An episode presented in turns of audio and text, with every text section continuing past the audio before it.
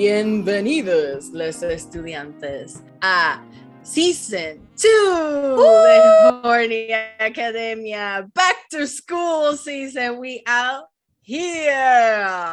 Con la profesora Miranda, Paola Miranda y la cole. It was meticulous. Más because el director también fue el, el, el, editor de la película. So when he is talking about esa escena, eh, también te, te, dice como que how much time it took him para que when el, el rey Arturo está dando la vuelta, que está yes. caminando, para que ese shot estuviera en sincronía con el shot de la mamá de de, uh, de, Go, de, Gawain. Garwin. Gawain. You gotta say it with the accent. que estuviera en, en, en, sintonía con con el shot de Gawain. Mm -hmm. And it's just fascinating. It just reminded me que cuando tú ves una when I saw this movie and, and I was blown away, I, I was, it just se nota cuando tú ves algo que tiene intention, that Mhm. everything is, is placed como que meticulously. Yeah, everything has a purpose. Everything pues, has yeah. a purpose. No están ahí A para purpose, rellenar yeah. espacio ni para hacer pretty. It, it all serves a purpose. Se nota en The Green Knight la pasión que el director tenía about the project and the fact that he was a fan of the story before haciendo la adaptación, se nota un montón. But yeah. yeah yeah i just i love this movie visually. I love this movie storytelling. I love how this movie sounds. This movie is so good. I cannot wait to own it in my grubby little hands. Hopefully a criterion collection version pero o sea, yo no estoy da- yo no estoy encargada de eso desafortunadamente. If i was So- Bonnie and Clyde would be already parte de la lista. Anyway colega Miranda what's turning you on? What's turning me on? Whew. So there is a lady that was from Flushing, Queens, and she and she has style and she has flair. and we know her as the nanny. that's why she became So it. my turning me, yeah, yeah, because she- of course, how how can you deny that stylish mm-hmm.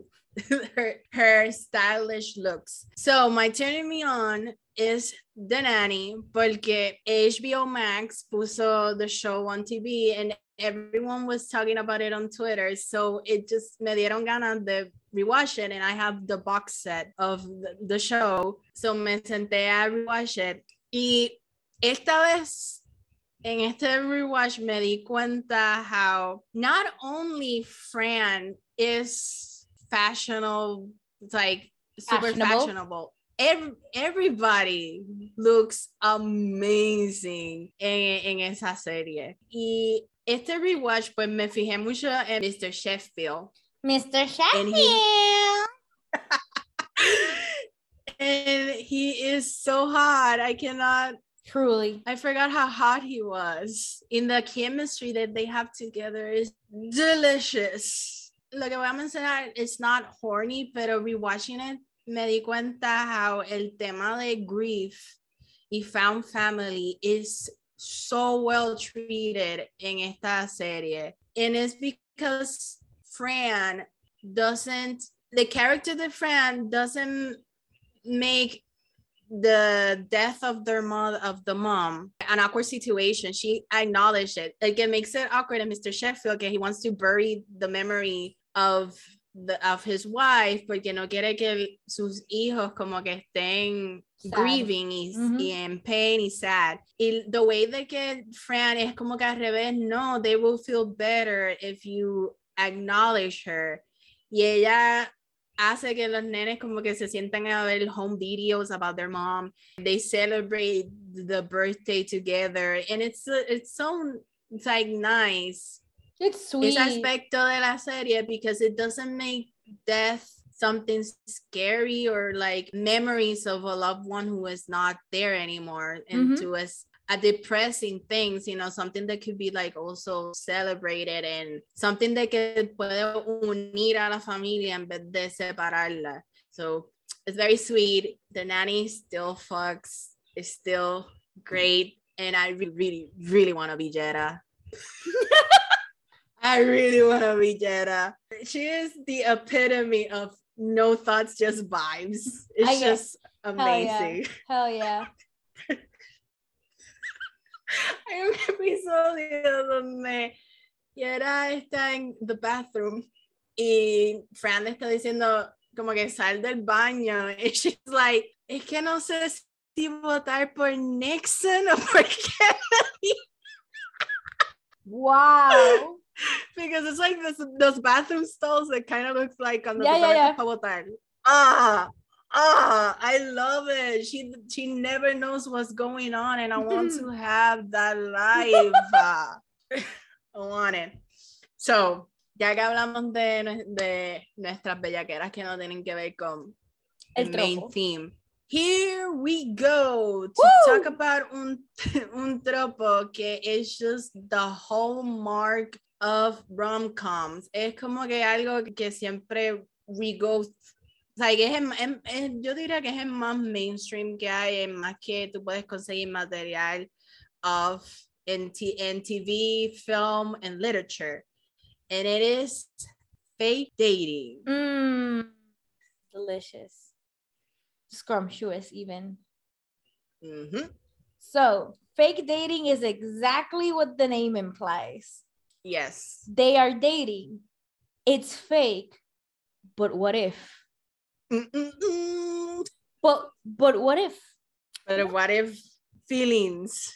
You got you catch the feelings. Ooh.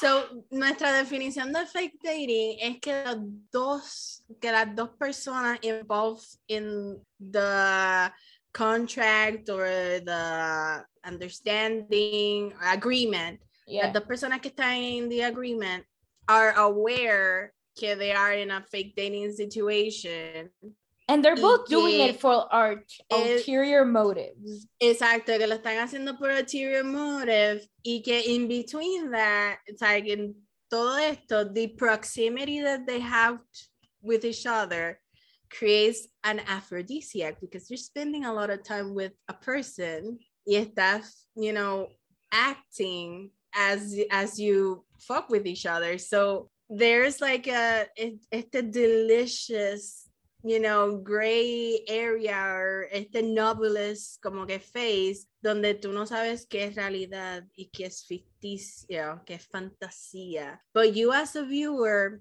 you as the audience que estás consuming este deliciousness, tú sabes que estos dos pendejos se van a enamorar. And that makes it, and that makes it more delicious because everybody wants to be right. Y este es un tropo que makes you be a smirky asshole and you're like, yeah, I know, they're right.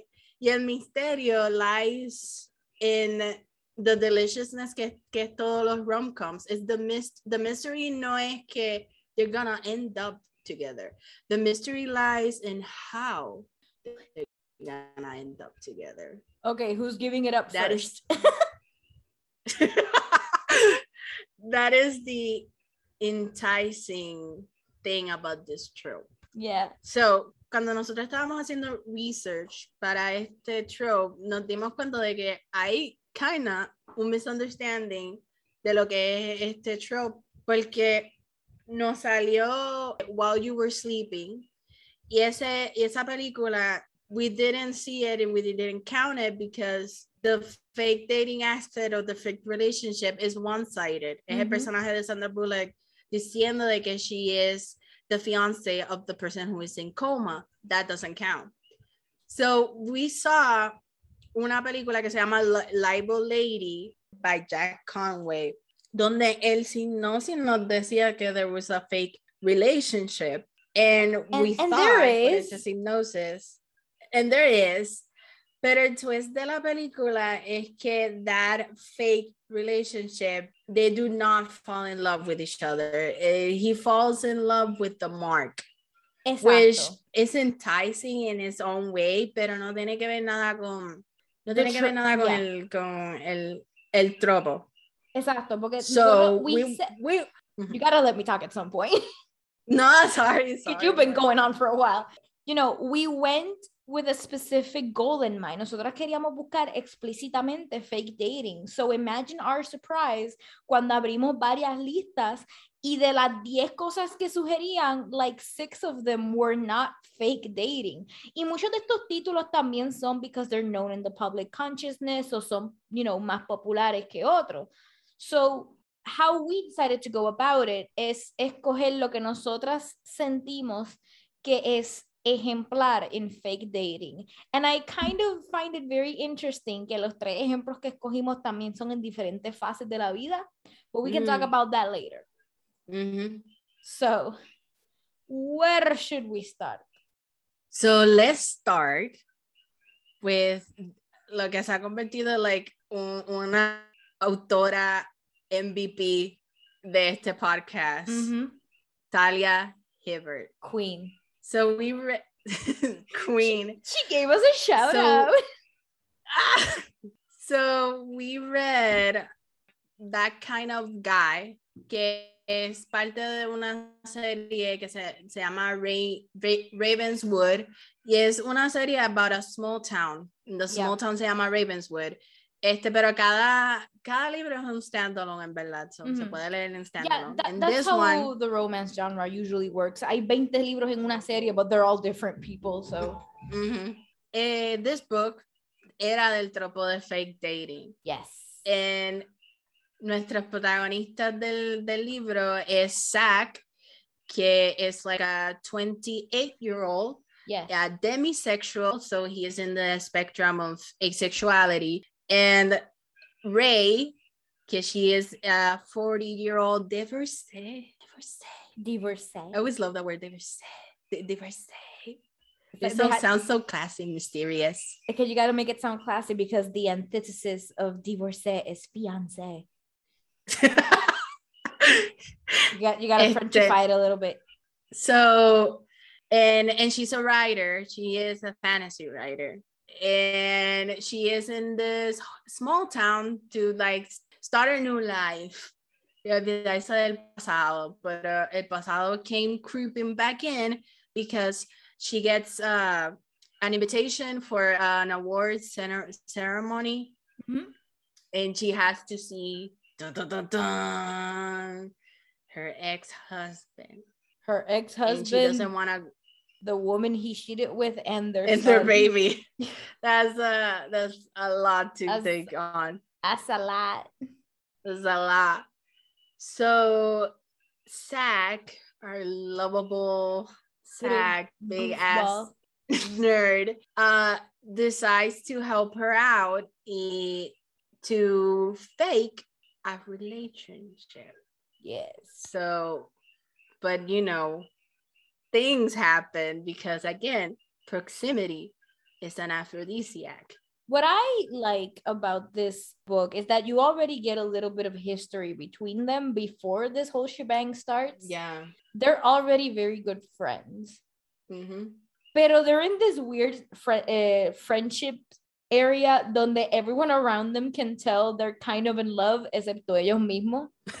Like morons, like rom-com buffoons. That's my favorite part of Friends to Lovers también, the fact that que everyone knows that they feel more for each other, pero ellos mismos como que no se dan cuenta. Yeah. en, en este libro no se dan cuenta, Rae no se da cuenta because she is sca- scared of being vulnerable de nuevo, which Yes. is understandable because of, Her husband fucked her over real bad. ajá.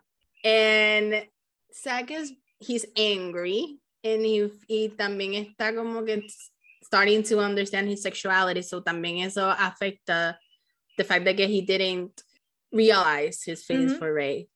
This book is good. I don't know what else y'all expect us to say. We are so far up Talia Hibbert's ass at this point. cuando yo leí, si alguien es fan de Ted Lasso, when you read this book, if you read this book, you're gonna understand it, pero you're gonna understand me. Pero cuando yo lo leí, Zach reminded me so hard of Roy Kent, and I just, ugh. and I love ese personaje. I think Roy Kent is the heart of of the Ted Lasso show. And re- reading this book, I was like, oh, I love you because I love an angry, grumpy, grunt of a man, stern, yes, stern, but but but is gooey on the inside. Oh, yes, a man who speaks with grunts. Oh, give it to me. Oh. But I didn't I didn't find Sad that grumpy. Like he was angry, yes. Pero cuando le estaba con gente, he turned on the charm real well. Yeah, con gente, pero like most of the time he he era como que for grunts and shit. He grunted a lot in that book. I know, I know. What romance novel hero doesn't grunt a lot? Let's be honest.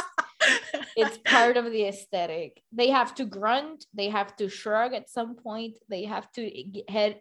They gotta get like a shit, like a shit eating grin at some point. You know, cositas así part of the staple. But Talia Hibbert, once again, knocked it out of the park. De esta yes. serie, de esta serie, yo leí otro de ellos. Leí el libro que es de Ruth y Evan, que es uno de los amiguitos, de las parejas de amigos de ellos. Mm -hmm. And it was a really sweet book. Like it was, it was, lo leí en una noche, if that tells you mm -hmm. anything. Y tengo el otro on my Kindle waiting for me. este, because a Talia Hibbert book me ayuda like get through that reading list goal que tengo. I'm just like, you know what? Just bring me all of Talia Hibbert's back back catalog. I'll read it. And you know what? I don't have a lot to say. I thought this was a really good execution of the trope. The yearning was right on point because mm, it's all about the yearning con the trope. yeah, I don't really have a lot to say about it. I really, really liked it. It's all about the journey and, and it's all about the oh shit moment. Oh shit, I got feelings. Oh no. oh, oh no. no. But I always love the the first kiss cuando cuando they have to fake the first kiss y siempre siempre que they part es como que oh shit, we have like the sparks. Yeah. Okay, the realization that oh we have oh, chemistry. Was, oh, that, oh no, I wasn't counting on nice. chemistry. I, I kind of want to do that again. Oh no. oh man. So we recommend this book. It's delicious. En verdad. Que lo que iba a decir que there's something about stories in a small town that makes it feel cozy. And I feel very cozy reading. I was like, Ooh. yeah. Even though most of it takes place in a hotel. Yeah, but at principio when it's setting it up y, yeah. todo, y, y todo ese vibe that they have like a little life in that town, but it makes it feel cozy. Yeah. I really recommend ta- anything by Talia Hibbert. A contrario de Princess Trap, that we did have some few gripes in between. Uh, I don't really have a lot to complain about este libro en particular. I thought it was really charming. I thought it was really cute.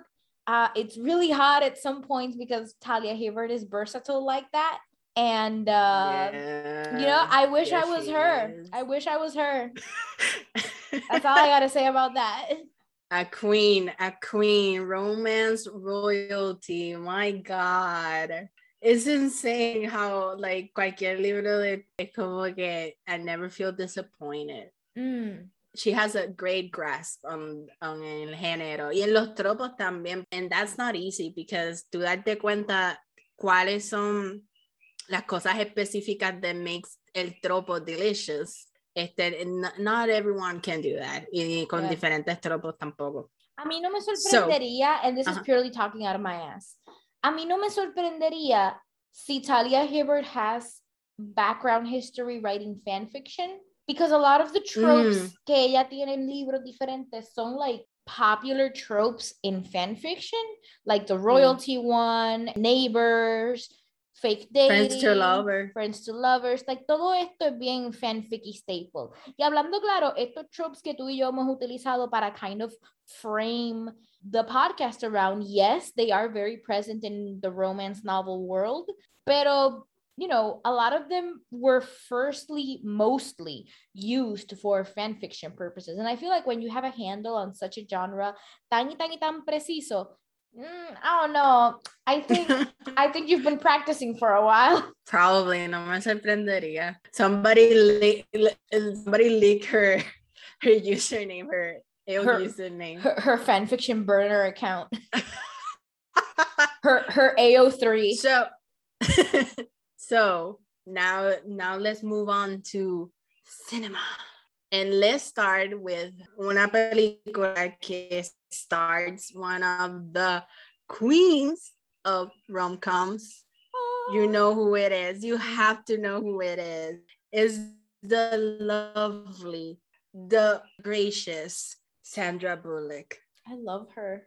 I love, her, her, in this movie también, like a lot. I don't even know where to start. I I the, should... the film that we are gonna talk about mm-hmm. is The Proposal. Yes. Del 2009, directed by Anne Fletcher. Yes. She has directed Step Up. She has directed 27 Dresses and she has directed Dumpling. So she is really good. Yes. She is really good at her job. En esta película is starring Sandra Bullock y Ryan Reynolds. And I'm gonna explain the side cuando sigamos hablando de esta película, pero I'm gonna paint, paint on that side. This movie is about she's his boss and she's about to get, and I quote in Sandra Bullock voice, deported to back to Canada to work. And she's like, oh shit, I like my job. I am a high powered girl boss lady. So yo necesito quedarme aquí. And she decides to take her dumpy ass secretary. And she's like, you're going to marry me because I'm essentially blackmailing you. And I have to start by saying that I love how dense Sandra Bullock's character starts porque ella jura that she, he's going to play along with it. Mm-hmm. Even though what she is proposing is both insane, insane and illegal. Yep. and illegal. And she's prancing around like si esto no fuera un big deal. He's like, it's fine. It's just, it's just, it's just whatever. We're just committing atrocities and crimes. Bye. my favorite thing about esta película, it's just like shows my favorite thing about el tropo en sí. Fake dating.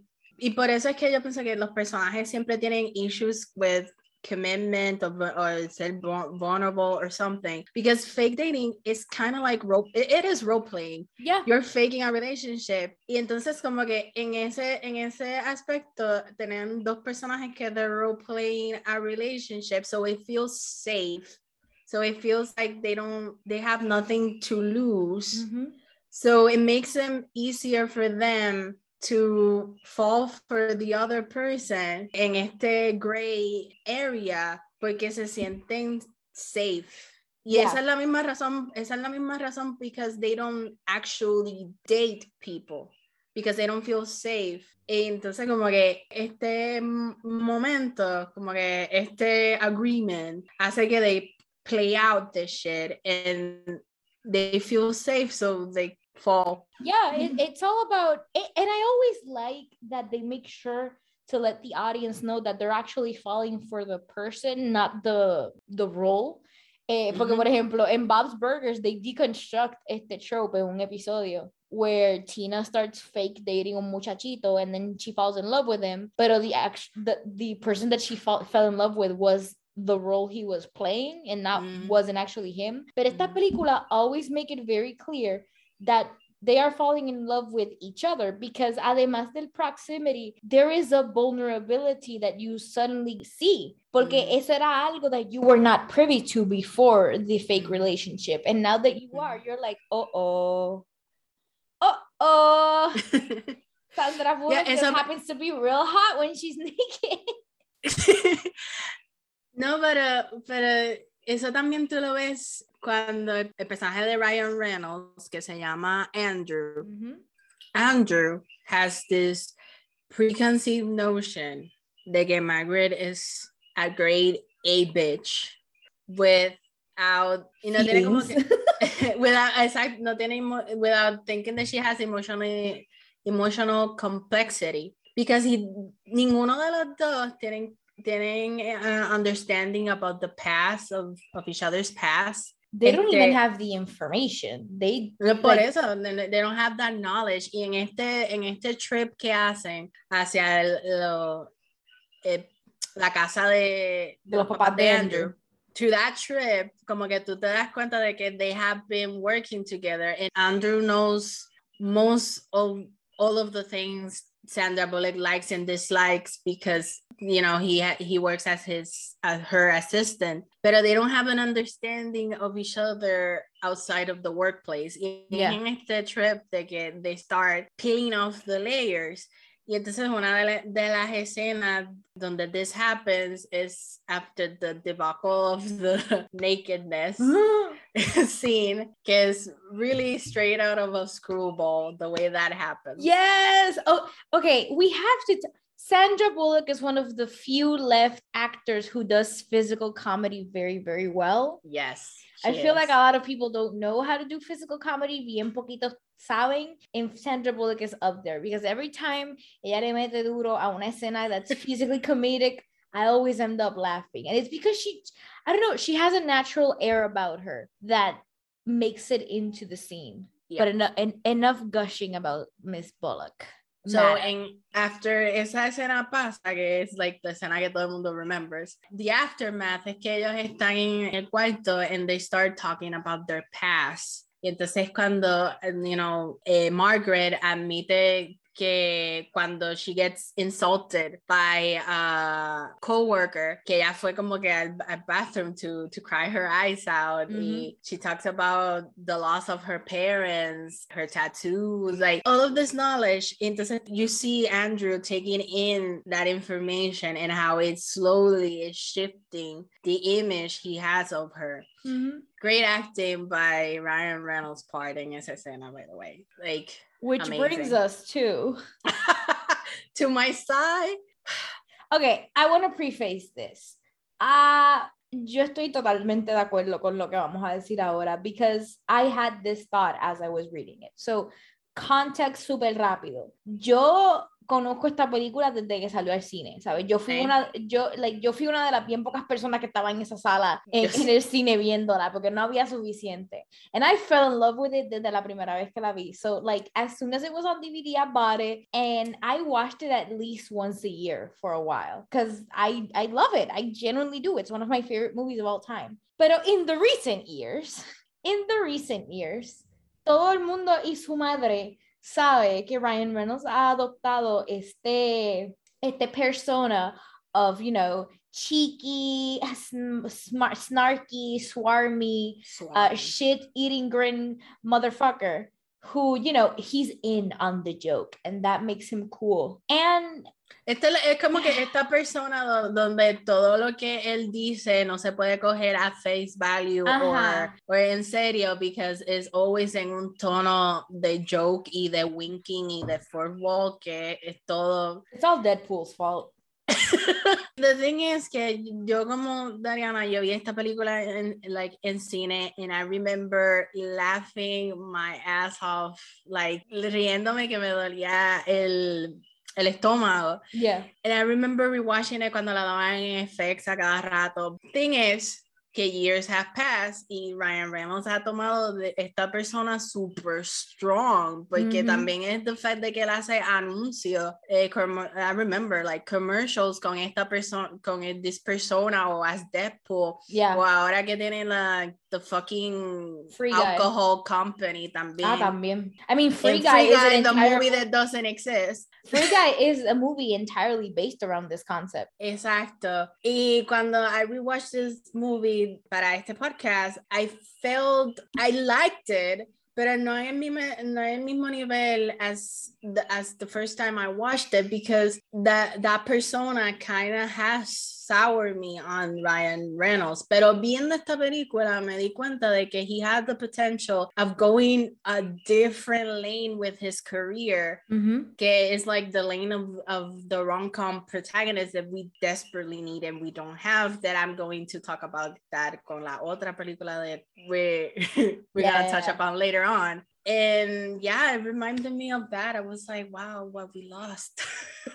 because está la película también que él hizo, Definitely Maybe, que también is like in a rom-com vibe. And I like that movie también. It's like he has the potential of doing that, but he just lean in so hard the other way que is impossible for me to see him without this persona. I I completely understand. Uh the mo- I haven't really soured on the movie o me ha hecho pensar diferente because in my head yo lo que hice fue que lo dividí as pre-Deadpool, post-Deadpool. yeah. Y esta película es pre-Deadpool, es 2009. Yeah. So, yeah. para mí, esta versión de Ryan Reynolds como que nunca dejó de existir it's just that unfortunately it only exists in this movie. And you know, it's really sad because very rarely is the time donde tú ves a Ryan Reynolds actually play a sweet character. Mm-hmm. Because yes, he's bickering, but he's only bickering con Sandra Bullock. And you know, that's part of their chemistry and yes he's angry with his dad but overall he's a very like down to earth character y tú no mm-hmm. puedes decir eso del resto del roster de los personajes de Ryan Reynolds mm-hmm. because now they all have these cheeky shit eating grin motherfuckers que you know just kind of grind on my nerves mm-hmm. but this movie did remind me that at one point in my life I did consider Ryan Reynolds attractive mm-hmm. pero es una de esas situaciones a lo Bradley Cooper donde es más donde es más about the character Jackson Maine que el actor Bradley Cooper.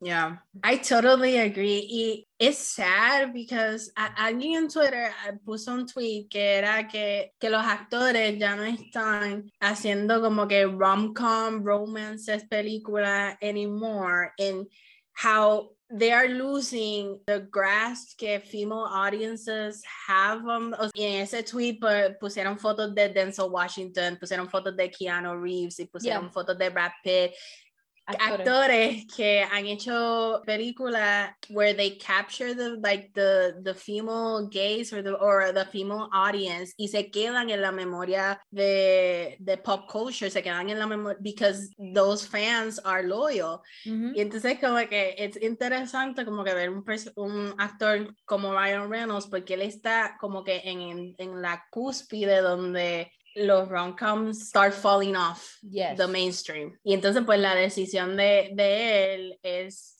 ride that wave to the opposite direction, o sea, como que irse afuera de, which I understand that in the grand scheme of things it worked out for him, pero it, it didn't work out for me.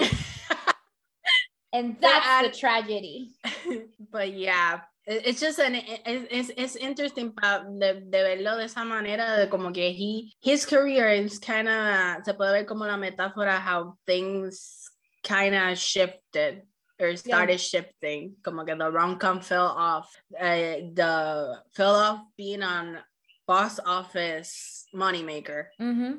to other things but anywho this movie is amazing and Sandra Bullock's performance is so good. I yes. always I always get emotional when she cuando la escena donde Betty White le da el necklace. Yes. Oh my God. okay. toda, toda esa secuencia de que le da el necklace y entonces ella se va corriendo like to get away from them because she gets overwhelmed. Mm-hmm. Entonces ella va a un boat ride con, con Andrew and el personaje gets overwhelmed y entonces eh, she starts screaming como que I forgot, okay, yeah. I forgot, I forgot how it is to be in a family because I've been on my own since I was 16 because el personaje es un huérfano desde los 16 años. Yeah, yeah, yeah. And that the scene is so well acted. It's it's amazing and siempre se me queda in, in, in my mind because it's such a great way para profundizar ese personaje and like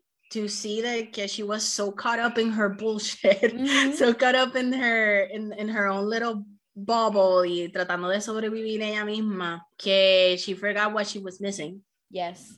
I love this movie so much. I feel like I can't talk about it. One of my favorite things about this movie and how it handles the personaje de Margaret es que it would be really easy to like humble her down a little bit eh, a lo taming of the shrew. And i love that this movie decided not to do that. And it it decided to explain why she is a shrew in the first place. Because vamos a hablar claro she is a Karen al principio de esta película. Down to the point where she even kind of makes some racist remarks de que cuando yo las vi I was like ooh that did not age well.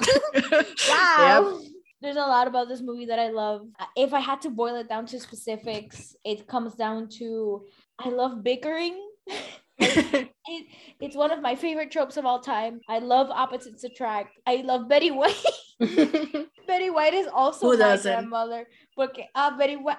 Ah, we've mentioned before that we were sitcom kids. My sitcom era Golden Girls. I Mhm. love, I love all four of those body bitches. Betty White is fantastic in this movie. This movie just does a really good job at at making you feel good. I don't know how else to explain it. Ah, yo tuve un periodo de mi vida where I was real in the shitter in high school y yo veía esta película al menos una vez a la semana. And it was my pickup movie. It just makes you feel good. Fair warning, hay cosas that have not aged well in it Definitivamente. as as most 2000s comedies do they do try to hand wave a couple of things away like the whole native american appropriation thing. Al final de, de la escena del necklace betty white is like ah no es que mi abuela era native. And you're like okay sure sure oh, No. whatever uh-huh.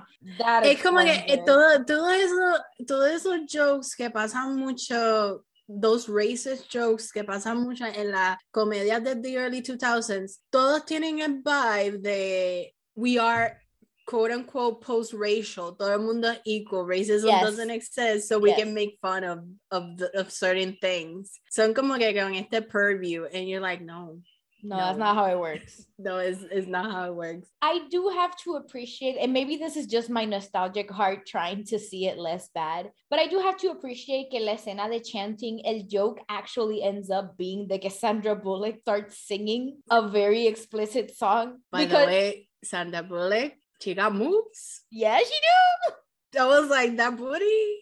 That booty knows. swaying. booty knows. Because Betty White is like, chant from the heart. Y Sandra Bullock starts, sweat dripping down my balls. Ah, you bitches crawl. Ah, you. So the joke is more at her expense than Granny's expense, which is a choice. I'm not here to make a moral judgment because I'm not smart enough, but it is something that you should be aware of if you're going to see this movie because I do at the end of the day recommend it.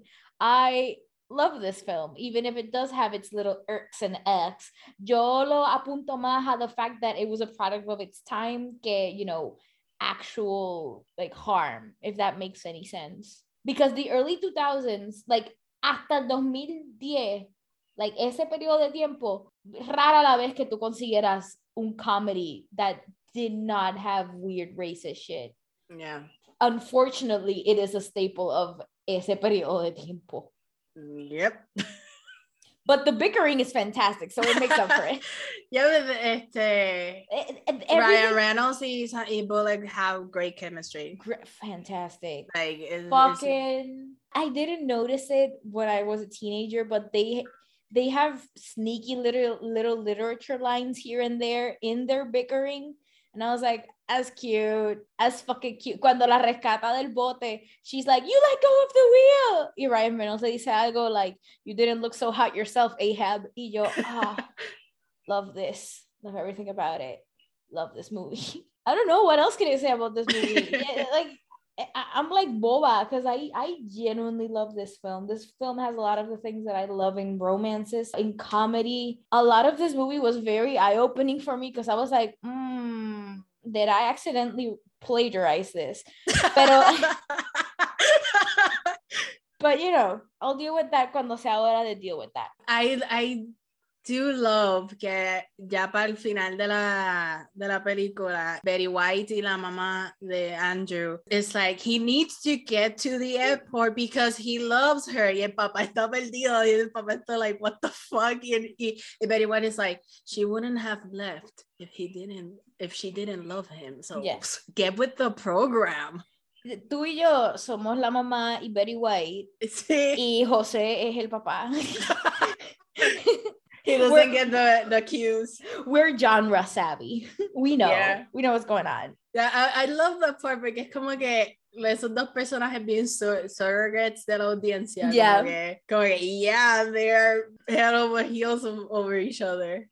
I love que durante la película en varias escenas, they're always like, if they find out, eh, si la familia de Ryan Reynolds finds out, they're gonna be in big trouble. Y siempre hay uno de los dos que dice, if Gammy finds out, she's gonna Gonna die. have- she's gonna have a heart attack. My grandmother will die. I don't know what else to say about it. It's fantastic. I feel like I've said that five times already. I still laugh at relax, don't do it. Hey, you want to get it? to it. Relax. And, and he's do like, it. I cannot sing that high. So, esta, esta película es del 2009, ¿verdad? Yes. Where Del the 2009 rom-com era estamos, died. empezó a morirse. Estamos muertos. Ya no hay romanticismo en ningún lado. Maybe en las películas la, este, Hallmark quedan así en los holidays. Which are bad, we know. Las películas que tú ves en ABC Family de Christmas, during Christmas, con Melissa Young Hart, Sabrina, Teenage Wish. And you're like, yeah, pues, esto es lo que hay, so vamos a verlo, porque pues, whatever. No se siente igual, though. Y tú estás como que estás en este desierto, no hay nada, no hay nada, no hay nada. Uh. Pero de repente, Dun, dun, en el 2018, dun, dun.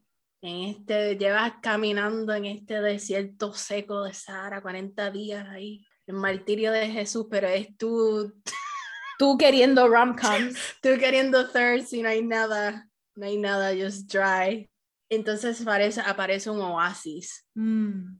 Y ese oasis es To All the Boys I Loved Before, directed by Susan Johnson.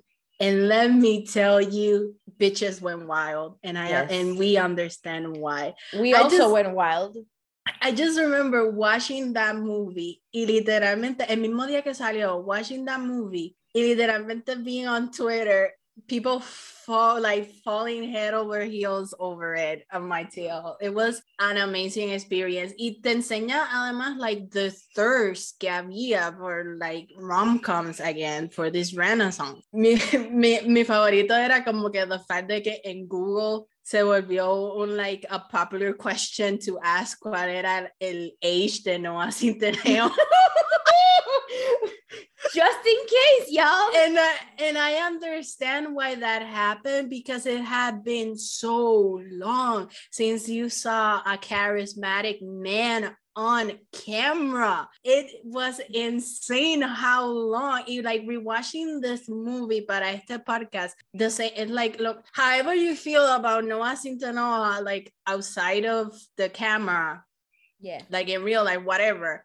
He is a good actor and Yes. he is very charismatic. And it's insane how how lacking it that like like an actor like his caliber is in in in Hollywood recently. And it, and it makes sense to me like que cuando esta película salió like every woman was like eh, este mm, woo, ¿qué edad tiene este dude? Antes de yo comentar.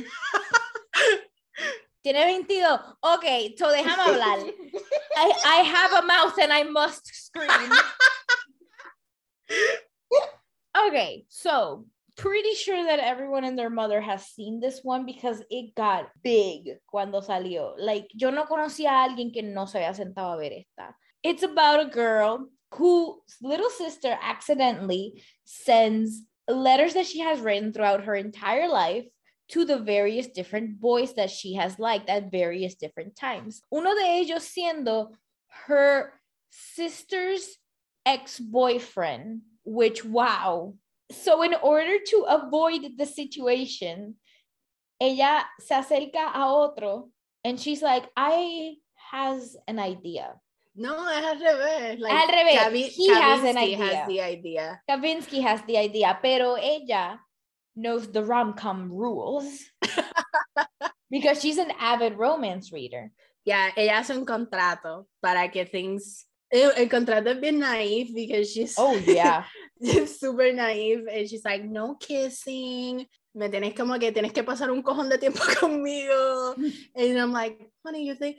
I think una de las magias de esta película is how they fall for each other, pero sin cruzar, la, the, sin cruzar the boundaries that they establish in a, Yeah. in a contract. And I think that is super, super sweet. Yeah. Pero yeah, it's a very naive contract because you as a, an audience knowing the trope, sabes que they're gonna fall for each other. And oh, this movie, que- que Kavinsky, mano, wow. Okay. Okay. Okay. La llama a ella by, by her last name. That's so sexy. That's so sexy. Covey. What? Covey. Oh my god. Also, I love uh, I love Lara Jean as a, as a protagonist because she is so smart and she's so smart but so dense at the same time. Porque It's because she's book smart exclusively. yeah, yeah, yeah. And I just love that. I, I just love a, a smart but dumb bitch. I Yes. understand that. I am you. I Laura am Jean. you. I am you, Lara Jean. I'm smart but also hella dumb. Mano, this movie does a really good job at himboism, Oof. a sacred religion. Maybe you've heard of it, but this movie really does hinge on ellos dos because this film has a great ensemble cast. Yes. it Al does. final I del love the día. dad. Ah, yes, sweetheart. But you know, el main draw de la película son ellos dos, which is why I haven't seen the sequels. I have no interest in watching the sequels. Me neither. Me neither. Because I I'm know sorry, I don't. I Es que know- a- además también hicieron The Shady Thing, que esta película is directed by Susan Johnson y just le quitaron esa, la franquicia y las otras dos is directed by the same man. And it's like, uh, Hey, when that Excuse me? happens. yeah, porque es lo mismo que le pasó a, a la directora de la primera de Twilight. Like, what is the reason? It just just shitty, shitty reasons, shitty sexist reasons. No me interesa ver la otra because I know there's a love triangle at some point and I do not care. I I just, esta, es que esta película is so satisfying. yes, Like, I don't feel like I need to keep watching. Like I don't need to keep watching. Like they're amazing. Bueno, ¿qué momentos más podemos highlight? I love el moment. I bueno, everybody loves this moment. The hand, the the hand pocket thing yeah, with a little twist. that's cute. Amazing. I also want to point out that Noah Centineo is so good at small moments. Like the way he's the really way good he using looks his- at her. He's really good looking at he's really good using his face. Oh my god, the way he looks at her like like so adorably is insane. A mí, How me, good he is. a mí me encanta el comentario de uno de los personajes cuando le dicen a Lara Jean, no, he's definitely into you. He looks at you like you're a sexy little Rubik's Cube. He can't figure you out, but he's having fun trying. Yeah. And I was like, yeah, yo grité, yo, oh, Eso- eso cuando- cuando- trabajes". I always, cuando él dice eso, yo me acuerdo, mm, siempre brings to mind la escena cuando está en el diner and then he's trying to to figure out why he wrote- she wrote the letter y él hace como que el tilt, como el puppy tilt. Yes. Yeah. You're so ador- he's so attentive. Mhm. And he so and he and he really is a good listener. Like cuando a veces tú escuchas cuando le dice a un personaje, you're a good listener. Sometimes you're like, is he? Yes. En esta película, he really is. He Yes. really is a good listener. And Eh, you know he's a good listener to a fault porque todavía like he talks to Jen even though mm, que mientras película mientras la película continúa tú tienes la inclinación de que he's getting he's very quickly getting over Jen but he still feels that attachment the first love mhm. so he's like at least trying to make it work as a friend thing I forgot how nasty Jen is like, like, yo empecé a ver cuando when we were doing the rewatch, a mí se me había olvidado how nasty this bitch is. Porque for some reason in my head, I was like, I kind of remember que había un backstory explaining why she was such a nasty bitch, like era algo familiar. But no, the movie's just like, no, she's a nasty bitch because you kissed the boy she liked in seventh grade. and she never even got though- over it. even though you ended up dating him anyway for years. Ajá. Like, what a horrid motherfucker. Lo, lo que te estás diciendo, este, lo de que lo de Kavinsky, like he's starting to get feelings. Bueno, como que se nota desde el principio that he had an interest on her, Lara Jean, porque fue él fue el que propuso el fake dating plan. Yeah. But also la escena donde están hablando about love and dating y Lara Jean se está como que being vulnerable y diciendo la razón why she doesn't date because she Ujú. feels scared. Y él le dice a ella, but you don't seem scared with me, spending time with me. Y Lara Jean es tan fucking dense. Dense. Yo, yo, yo me acuerdo haber visto la, eh, la eh, when I saw this movie the first time, y él Yeah. decir eso, and I was like, oh shit, he's, he's trying to say something aquí entre líneas. Y Lara, y Lara Jean, en vez de captar eso, because she's so, again, dense, ella dice, no, I feel safe with you because we're pretending. Y tú ves, and this is uno de los momentos de actuación de Noah Centineo tan cabrones, es que you see in his face como ese sentence that she just said, like, Killed punch him. him. in the gut. And he's like, and he tries to play it off cool, diciendo como que, "Yeah, you can count on Laura Gino to always be honest to a Yeah. fault. Y yo, oh, you, y aquí, oh, suffering. Unbreak my heart. Say you love me again. It's so good. No, I- wearing the scrunchie was also hot. I find it extremely uh unfair that none of them are bigger right now. Why are we having Timothée Chalamet Oh everywhere? Why? Why? Why? I don't give a shit about Noah Centineo. Like personally, I have no idea what the dude is. I know he's like a dumb jock, bro. Who cares? it's all about what he brings on screen. He, uh-huh. We need that presence more. We don't And we believe in also need- standing. And we also need Lana Con- Condor more. Co- Like, yes. she is amazing. She is so charismatic and charming. Ugh. So, en esta, hablando de esta película, we also have to hacer una pausa extensa because una de, esta película has brought to us una de las escenas que tiene que go down in cinematic rom-com history. And Tatiana, you have to know what I'm talking about. I'm talking about the hot top scene. Oh my God. He viste esta película como tres veces now, and I still lose my shit en esa escena. It's so well made. It's It's, It's so well amazing. made. You know, you know what the beautiful balance is in esa película, and this might be a little bit off topic, but I feel like I have to mention it. So, especialmente con el Gossip Girl reboot, there's this entire conversation going around about teenagers being portrayed in sexy ways. we are so connected porque yo iba a decir Yes. algo en eso. So, I understand ese caso cuando son cosas como Gossip Girl or Riverdale, donde son titillating. But the reason this one works so well is because it's also very, very, very emotionally satisfying. Tú no estás ahí, tú no estás ahí curling your toes because you think the scene is sexy solamente. Tú estás ahí holding your breath porque esta es la escena donde Lara Jean is acknowledging de que el fake relationship de ella is about to become real relationship. Mhm. Mhm. So the framing does wonders Mhm. because she is the one who goes up to him. She is the one who's fully dressed. She is the one that takes action and it works.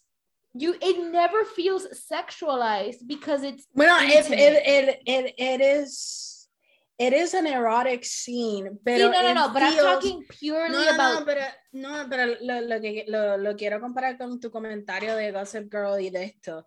I feel que esa escena is erotic, but it feels like emotionally honest to el- Mhm. el- how two teenagers were will react en una situación yeah. así, like sexual, donde they are son tan tímidos, tan shy, they don't, pero they want each other. Mhm. I feel like que los shows que tú mencionaste, Riverdale y Gossip Girl, el eroticismo is just way, they feel too sure with each other. Like cada vez que hay escenas, it feels more adult Yes. porque there's no, no hay timidez, no hay, no hay todo, todo se siente como que every, eh, they're secure in what they want to do Mhm. en eh, todos los pasos son Predeterminados.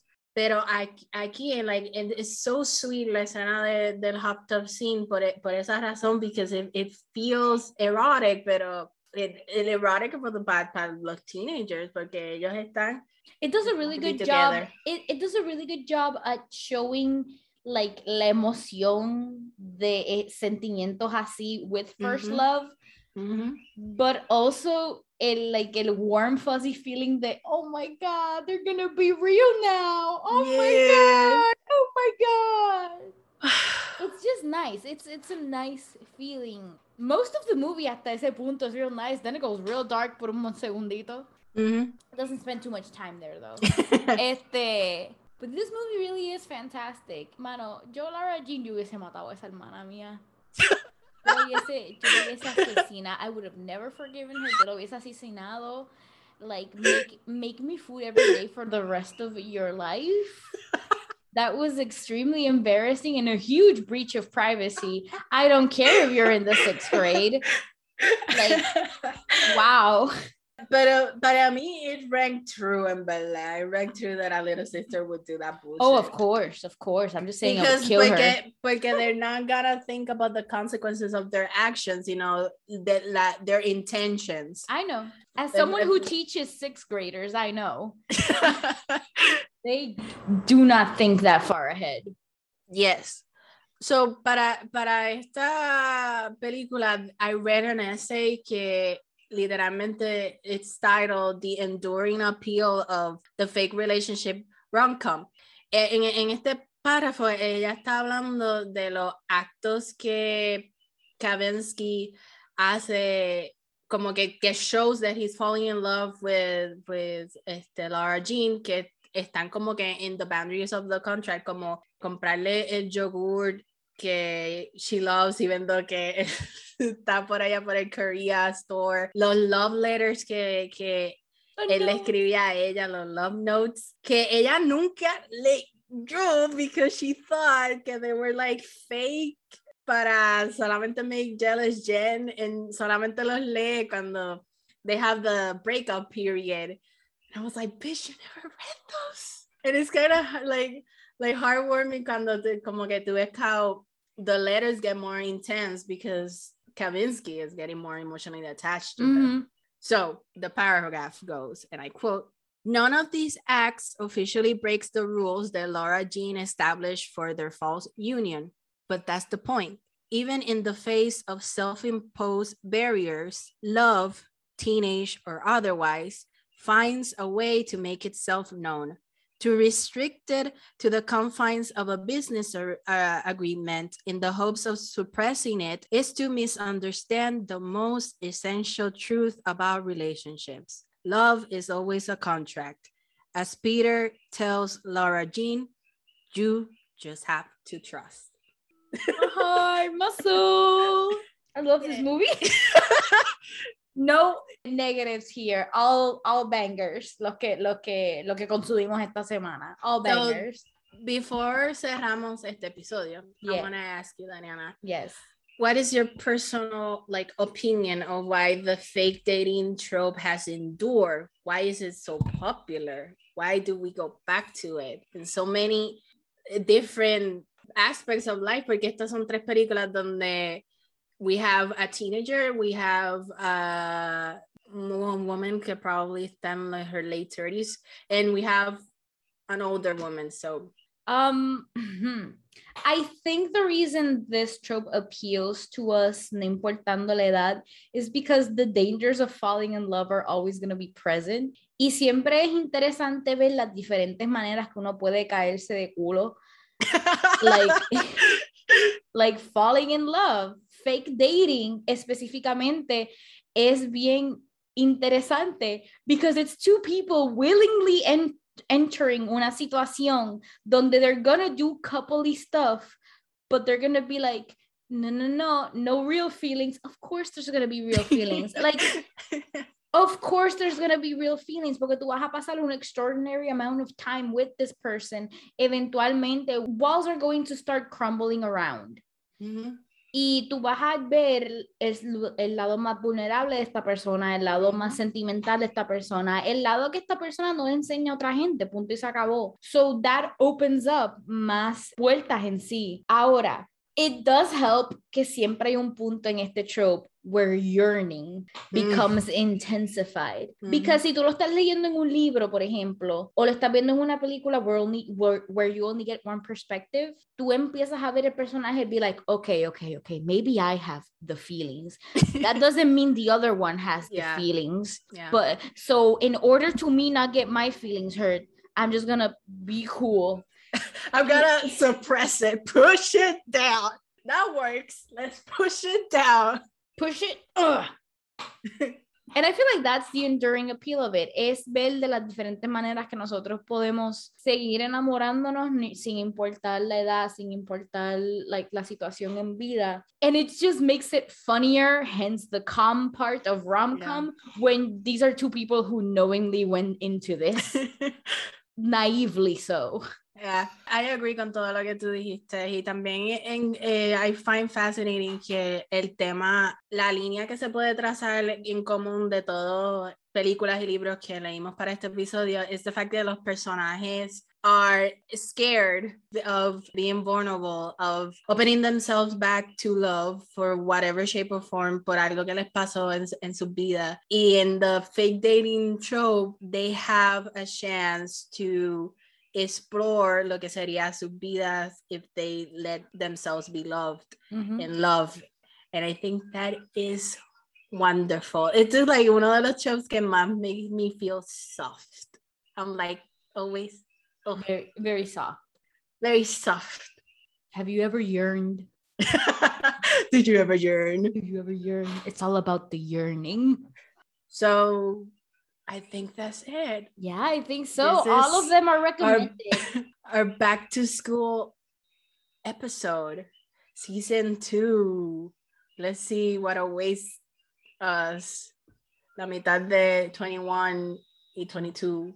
Recuerden pagar matrícula, estudiantes. Tenemos disponible un Patreon, patreon.com slash Academia. Todos los procedures van a ir a pagarle a la caballota, la perra, la potra, la diva, Ana Paula Negrón Filippi. ¡Woo! La que mantiene estos podcasts que se escuchen bearable. Este- so, special thanks as always to Leonor Vega por nuestro logo que we still fucking adore. You can find her on Twitter at Lola, no, at Menade, and also in Instagram. You can find her at Agenda Colegista. Por favor, follow her. She is great. Her art is fantastic. Yes, and deserves to be seen by everybody. Correcto. So, estudiantes, good luck, Good night. good, good fuck.